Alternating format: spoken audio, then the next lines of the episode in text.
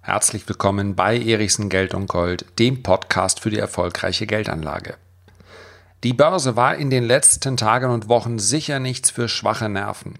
Es ging überwiegend abwärts, wenn es aufwärts ging, dann aber häufig um mehrere hundert Punkte in wenigen Stunden.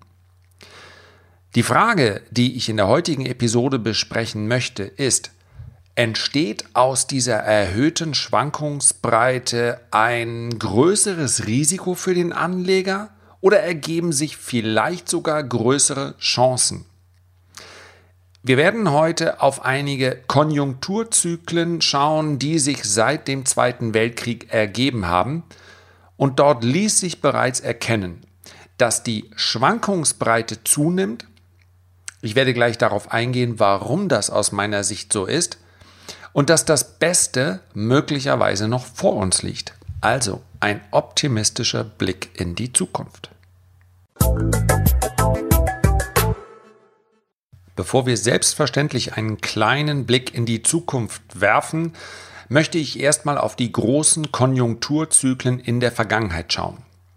Das mache ich nicht nur, weil ich hier den äh, Geschichtsonkel geben möchte, sondern weil man anhand dieser Konjunkturzyklen sehr schön erkennt, dass die Zeiträume, in, der, in denen sich diese Konjunkturzyklen abspielen, dass die immer kürzer werden. Und vieles deutet darauf hin, dass sich dieser Trend in Zukunft fortsetzen wird. Warum ist das so wichtig? Weil ich mich natürlich als Anleger, gerade als Aktienanleger, darauf einstellen möchte und darauf einstellen muss, was mich erwartet. Wenn diese erhöhte Schwankungsbreite nämlich dazu führt, dass ich die Börse als einen unsichereren Platz wahrnehme, dann wird das vielleicht auch dazu führen, gerade wenn die Kurse fallen, dass ich sage, naja, vielleicht hat die Aktie ja ihre besten Zeiten hinter sich. Aus meiner Sicht ist das nicht so. Wir kommen gleich dazu. Wir schauen jetzt erstmal, was hat sich eigentlich seit dem Zweiten Weltkrieg so ergeben. Ja, direkt nach dem Krieg war es selbstverständlich. Unsere Großeltern werden es noch berichten können. Bei einigen, je nach Lebensalter, auch die Eltern. Also mein Vater ist mitten im Krieg geboren aber kann sich natürlich nicht mehr erinnern, was war 1943, 44, 45. Da war er schlicht und einfach zu klein. Meine Großeltern haben zum Teil davon erzählt, wobei ich auch ganz persönlich sagen muss, ja, das ist auch häufig bei den, ähm, gerade bei den Vätern beziehungsweise den Großvätern, zumindest teilweise auch ein Thema, das sie gerne hinter sich lassen möchten. Zumindest war es bei mir ganz persönlich so, wenn du Großeltern gehabt hast, die hier gerne berichtet haben, umso besser. Also, es war ganz sicherlich keine Zeit, ein ziemlich zerbombtes Deutschland ähm, wieder aufzubauen. Keine einfache Zeit. Umso mutiger, das muss man ja mal unter heutigen Aspekten sagen, umso mutiger, dass doch einige Kinder geboren wurden. Ja, Stell dir mal heute vor, es gibt den einen oder anderen, das ein oder andere Paar, was sagt, nee, die Welt ist mir heute zu unsicher. Also wir haben heute die geringste Kindersterblichkeit, die wir jemals hatten. Ein Großteil aller Neugeborenen in der industrialisierten, in der westlichen Welt hat ganz hervorragende Überlebenschancen. Ja, ein ähm, Mensch hat heute ein, eine durchschnittliche Lebenserwartung über 80 Jahren.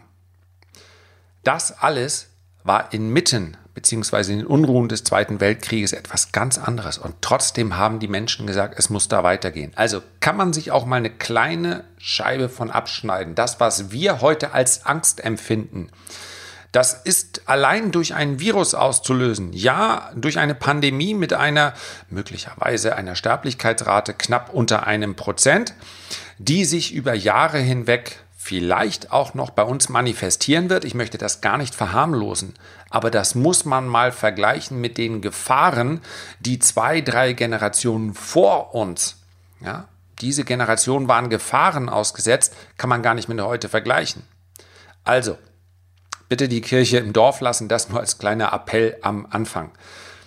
Wer also dort geboren ist, beziehungsweise wer dort in seinen 20ern, 30ern war, der hat allerdings auch einen beinahe beispiellosen Aufschwung erlebt. Und zwar bis etwa Mitte der 60er Jahre.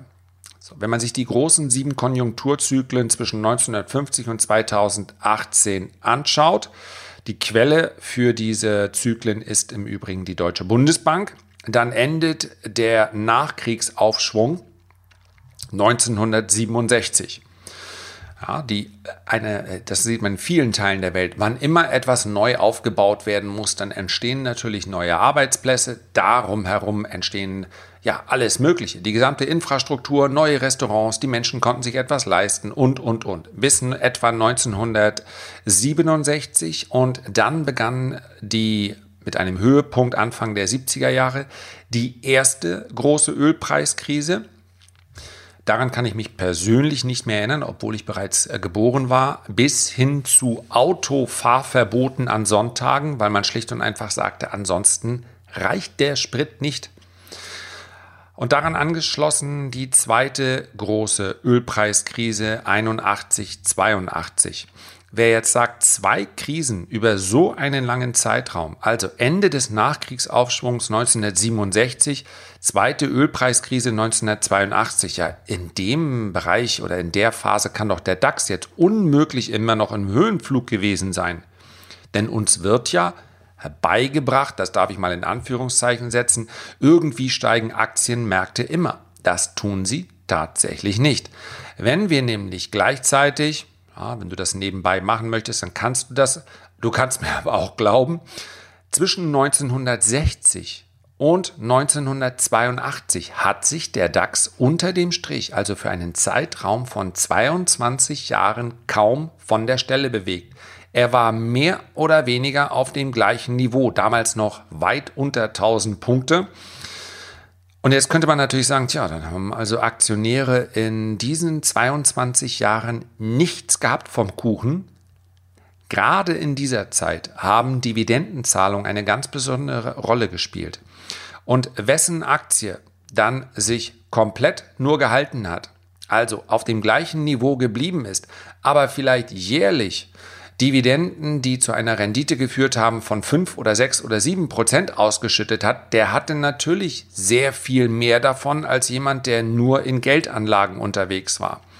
Denn gerade in den 80er Jahren hat man dann gesehen, wie wichtig es ist, in Sachwerte zu investieren. Kommen wir aber gleich noch zu. Also, es war keine leichte Zeit für Aktionäre in der Zeit. Unter dem Strich hat sich der DAX über 22 Jahre nicht von der Stelle bewegt. Natürlich hört sich Ölpreiskrise heute wie etwas an, wo man sagt, naja, es ist halt eine Branche. Aber man darf nicht vergessen, die gesamte Welt wurde durch Öl angetrieben. Es gab keine Alternativen. Es gab nur fossile Brennstoffe. Jede existierende Firma auf der Welt in den 70er und 80er Jahren brauchte Öl. Das heißt also, eine fehlende Versorgung mit diesem Brennstoff, der, mit diesem äh, Schmierstoff der Wirtschaft, hat dazu geführt, dass Indust ganze Industriezweige ihre Produktion zurückdrehen mussten und das hat zwangsläufig immer mal wieder zu rezessiven Phasen geführt. Dann kam das Jahr, dann kam erstmal die 80er Jahre und äh, Aspekten der Geldanlage eine ja, im Nachhinein ganz interessante Zeit. Denn Aktien sind in ihren ersten ganz großen Höhenflug übergegangen. Die Börse hat sich über zehn Jahre hinweg beinahe vervierfacht bis zum Jahr 1987, 88. Da kam es dann zu einem größeren ja, Crash. Äh, in dieser Zeit ist nicht nur die Börse gestiegen, sondern in dieser Zeit wurde spätestens jedem klar, wenn ich mein Geld schützen möchte, dann muss ich in Sachwerte rein. Nicht nur Aktien, auch Immobilien, auch Gold sind in dieser Phase stark gestiegen. Erstmals seit dem Zweiten Weltkrieg. Und zwar deshalb, weil Sachwerte eine ganz wesentliche Aufgabe erfüllen. Sie schützen vor Geldentwertung durch Inflation. Und auch wenn wir heute natürlich meilenweit davon entfernt sind, ja, das war ein Zeitraum, da hatten wir einen Zinssatz von 7 bis 8 Prozent. Und wir hatten darüber hinaus aber auch eine Inflation, die teilweise sogar zweistellig war. Und das führte natürlich bei jedem, der etwas von der Materie verstand und jeder konnte es zu dem Zeitpunkt monatlich auf seinem Konto erkennen, wie seine Kaufkraft sinkt. Dort fand die erste große Flucht in Sach Sachwerte statt. Und dann kam etwas, was vielleicht seit dem Zweiten Weltkrieg der größte Konjunkturmotor für die deutsche Wirtschaft war, nämlich die Wiedervereinigung. 1993 begann dieser Konjunkturzyklus dann voll zu wirken, weil natürlich eine ganze Hälfte eines Landes neu ausgestattet werden musste mit Infrastruktur, mit allem, was dazugehört. Und das hat natürlich auch den äh, DAX beflügelt und das hat eigentlich die kleine Vorstufe gegeben zu einer beispiellosen Rallye. Der DAX hat sich zwischen 1993 bis zum Platzen der Dotcom-Blase im Jahr 2000 hat sich vervierfacht. Von rund 2000 Punkten bis auf 8000 Punkte. Hier sind also zwei Dinge. Zum einen dass ähm, die Wiedervereinigung und zum anderen dass der Siegeszug des Internet zusammengekommen. Und über den neuen Markt werde ich vielleicht mal einen eigenen Podcast machen, einfach weil es da so viele Anekdoten gab. Also im Nachhinein mag es verrückt klingen, aber damals war, da waren Unternehmen dabei, die haben nichts anderes gemacht, als ein Telefonbuch zu digitalisieren und dann konnte man äh, im Internet anhand des Anfangsbuchstabens ganz schnell die Telefonnummer zu finden. Da sagt natürlich heute jeder, er ist doch völlig crazy. Und das war auch crazy, vor allen Dingen die Bewertung. Also Mobilcom, der große Anbieter Mobilcom, ja, kennst du nicht? Tja, hat sich in den letzten Jahren auch zerschlagen, beziehungsweise die Überreste wurden dann aufgekauft, hat sich übrigens an der Vergabe der ähm, UMTS-Lizenzen äh, schon frühzeitig verhoben. Also, Gibt es heute nicht mehr, war ein absoluter Highflyer, war zudem zu diesem Zeitpunkt mehr wert als einige Unternehmen im DAX und das ohne Gewinne zu schreiben. Erinnert so ein klein bisschen an, an das, was vor der Finanzkrise kam, aber mit der Potenz von 5, 6, 7, 8, 9 oder 10. Völlig verrückte Bewertung und dementsprechend hat dann auch das Platzen dieser Dotcom-Blase und damit auch das Platzen vieler Vermögen zu einem Konjunktureinbruch geführt in den Jahren 2001 bis 2004. Ebenfalls ein relativ dramatisches Ereignis, denn der DAX ist von 8000 Punkten fast bis zum Ausgangspunkt dieser Rallye gefallen, also unter 3000 Punkte. Absolut betrachtet, Entschuldigung, relativ betrachtet ist das der größte Einbruch, den die Börse in der Nachkriegszeit jemals erlebt hat. Selbst Standardwerte haben teilweise 80 Prozent und mehr verloren. Und natürlich haben sich daraus äh, Chancen ergeben, denn in der Folge gab es einen langen, langen Aufschwung bis zur Finanz- und Wirtschaftskrise im Jahr 2008, 2009. Das ist letztendlich der, in der Mitte der letzten, des letzten Konjunkturzyklus den ich hier bespreche, das Ereignis gewesen, was sicherlich für die Börse die größte Rolle gespielt hat. Übrigens, obwohl, wenn ich das so sagen darf, gefühlt die Finanzkrise eine neue Zeit eingeläutet hat, waren die Verluste, die hier während der Finanzkrise aufgetreten sind, im DAX deutlich geringer als beim Platzen der Dotcom-Blase. Ja, der DAX ist von knapp über 2000 Punkten im Jahr 2002 gestiegen bis zum Jahr 2008 wiederum bis auf 8000 Punkte, hat das Hoch aus dem Jahr 2000 ähm, kaum überschreiten können, fast punktgenau dort hängen geblieben und hat sich dann in der Folge nur in etwa halbiert. Warum hat die, die Notenbankpolitik dann in der Folge eine, ja, möglicherweise eine Phase eingeläutet, die ebenfalls ihresgleichen sucht, weil sie so expansiv war wie noch nie. Auch früher haben natürlich Notenbanken die Schleusen geöffnet und wieder äh, geschlossen, aber dieses wieder geschlossen fehlt halt. Ne? Das heißt, wir haben seitdem eine sehr expansive Notenbankpolitik und der Einfluss der Notenbanken ist heute größer denn je. Das hat man beispielsweise in der letzten Woche gesehen wenn es einer amerikanischen Notenbank durch eine Zinssenkung nicht mehr gelingt, den Markt zu beflügeln, dann sinkt natürlich das Vertrauen in die Möglichkeiten dieser Notenbank Und genau das ist es, was die Märkte derzeit unter Druck setzt. Das werde ich im Übrigen im kommenden Podcast, also diese Woche am Donnerstag, besprechen. Das aktuelle Problem, welches vielleicht sogar noch größer ist als das ähm, Coronavirus selber, darum geht es am Donnerstag hier an gleicher Stelle. So, und jetzt möchte ich einen kurzen Blick in die Zukunft werfen. Wenn man sich diesen ganz langfristigen DAX-Chart ansieht, wenn du im, äh, mit einer Suchmaschine googelst, den DAX-Chart seit 1950, kannst du ja vielleicht im Hintergrund mal machen oder du machst es nachher, dann kannst du sehen, wie diese Konjunkturzyklen sich immer weiter zusammengezogen haben. Ja, der Aufschwung nach, dem, äh, nach Ende des Zweiten Weltkriegs der dauerte bis 1967, also fast 20 Jahre. Wenn wir uns den letzten Konjunkturzyklus zwischen äh, 2000, dem Jahr 2000 und bis zum Jahr 2008 anschauen, dann sind das nur noch acht Jahre. Ja, die 70er, die kompletten 70er und 80er Jahre waren geprägt von den äh, Ölpreiskrisen. Dann dauerte es rund 12, 13 Jahre bis zur Wiedervereinigung und dann wurden die Zeiträume immer kürzer. Und wenn man das vergleicht mit dem, wie sich der DAX bewegt, ansteigen, Korrektur, ansteigen, Korrektur, dann sieht man auch hier, dass die Zeiträume zwischen Anstieg, zwischen Anstieg und zwischen Korrektur ebenfalls immer kürzer werden. Aus meiner Sicht ist das auch absolut nachvollziehbar, dass diese Konjunkturzyklen sich zusammenziehen, weil die Welt sich insgesamt deutlich schneller dreht. Man muss sich mal soweit das möglich ist, zurückversetzen in die 60er oder 70er Jahre.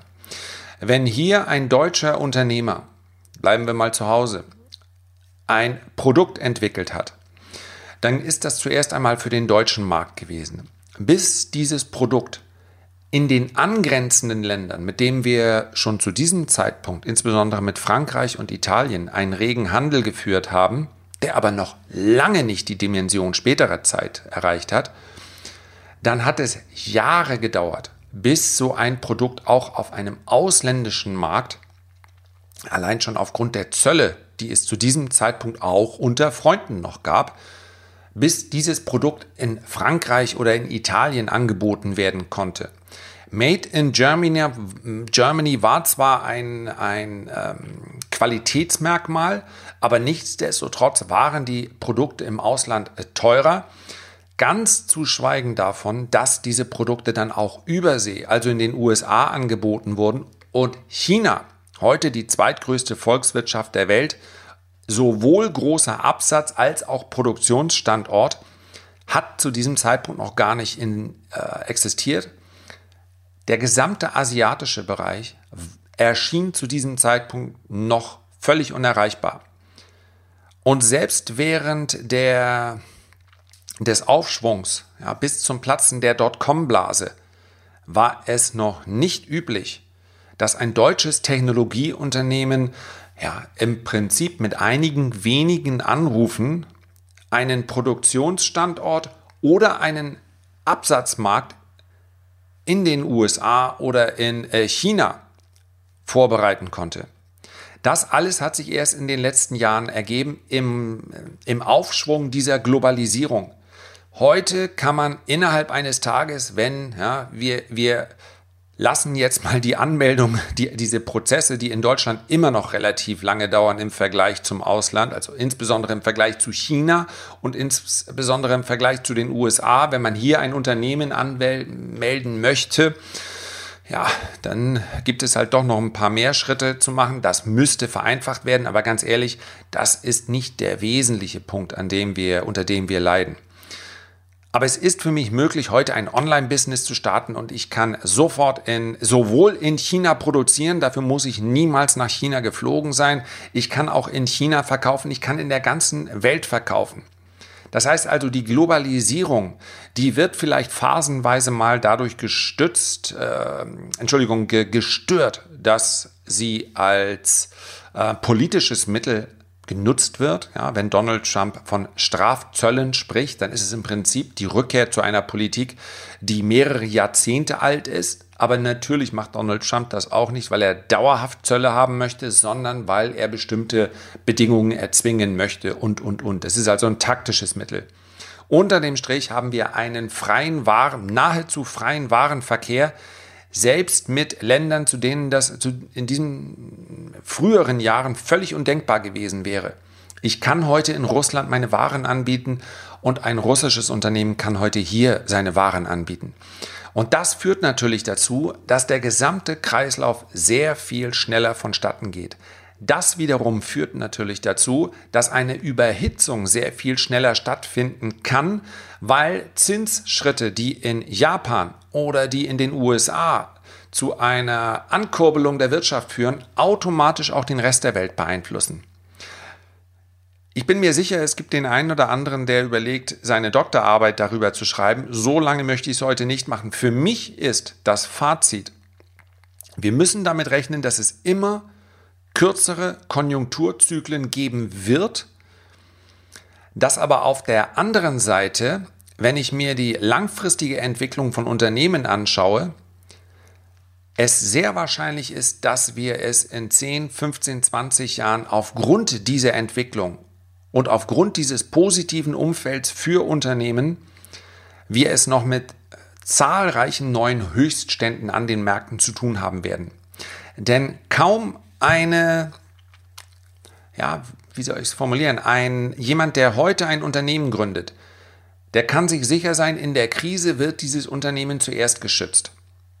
Denn Unternehmen sind heute der absolute Stützpfeiler, der absolute, ähm, die, die Basis, auf der eine Volkswirtschaft gedeihen kann. Die Abhängigkeit ist wesentlich größer als noch früher. Wenn es den Unternehmen schlecht geht, dann geht es dem Land schlecht. Das heißt also, die Gefahr, dass ein Unternehmen ähm, in schwierigen Zeiten übermäßig zur Kasse gebeten wird, die ist aus meiner Sicht relativ gering. Offen gesagt war das früher auch schon eine Erkenntnis. Als Politiker sagt man natürlich gerne, wir müssen den Unternehmen an den Karren, aber schaut mal bitte in der Praxis. Ja, Unternehmen wie Apple, Amazon, Google haben teilweise Steuersätze unter zwei oder drei Prozent.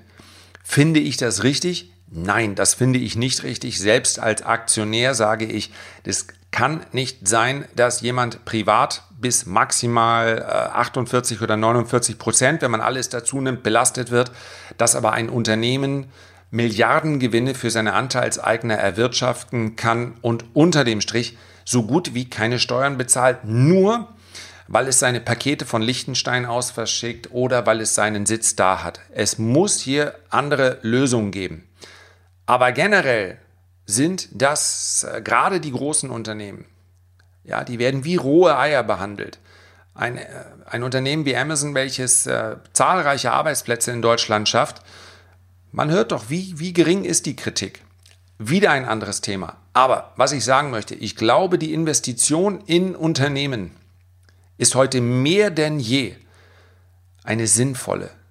Lieber möchte ich meinen Euro in ein Unternehmen investiert haben und damit ein Stück dieses Unternehmens erwerben, als es Cash auf der Bank liegen zu haben. Denn die Wahrscheinlichkeit, dass aufgrund dieser Entwicklung der Geldwert immer geringer wird, den erachte ich als sehr, sehr hoch. So, das war's für heute. Ich äh, bin gespannt, auf eure Kommentare und ich freue mich, wenn wir uns dann am Donnerstag wieder hören. Herzlichen Dank für deine Aufmerksamkeit. Du würdest mir einen Riesengefallen tun, wenn du diesen Podcast vielleicht in deinem Freundeskreis oder vielleicht auch im Kreise der Familie mal empfehlen magst. Denn es geht hier schließlich und endlich darum zu erkennen, dass die Geldanlage in Festgeldkonten oder auf dem Girokonto oder unter dem Kopfkissen keine Geldanlage bedeutet, sondern lediglich eine Geldaufbewahrung, die in Zukunft vermutlich noch mehr als bisher mit einem Vermögensverlust einhergehen wird. Herzlichen Dank, liebe Grüße, bis zum nächsten Mal, dein Lars.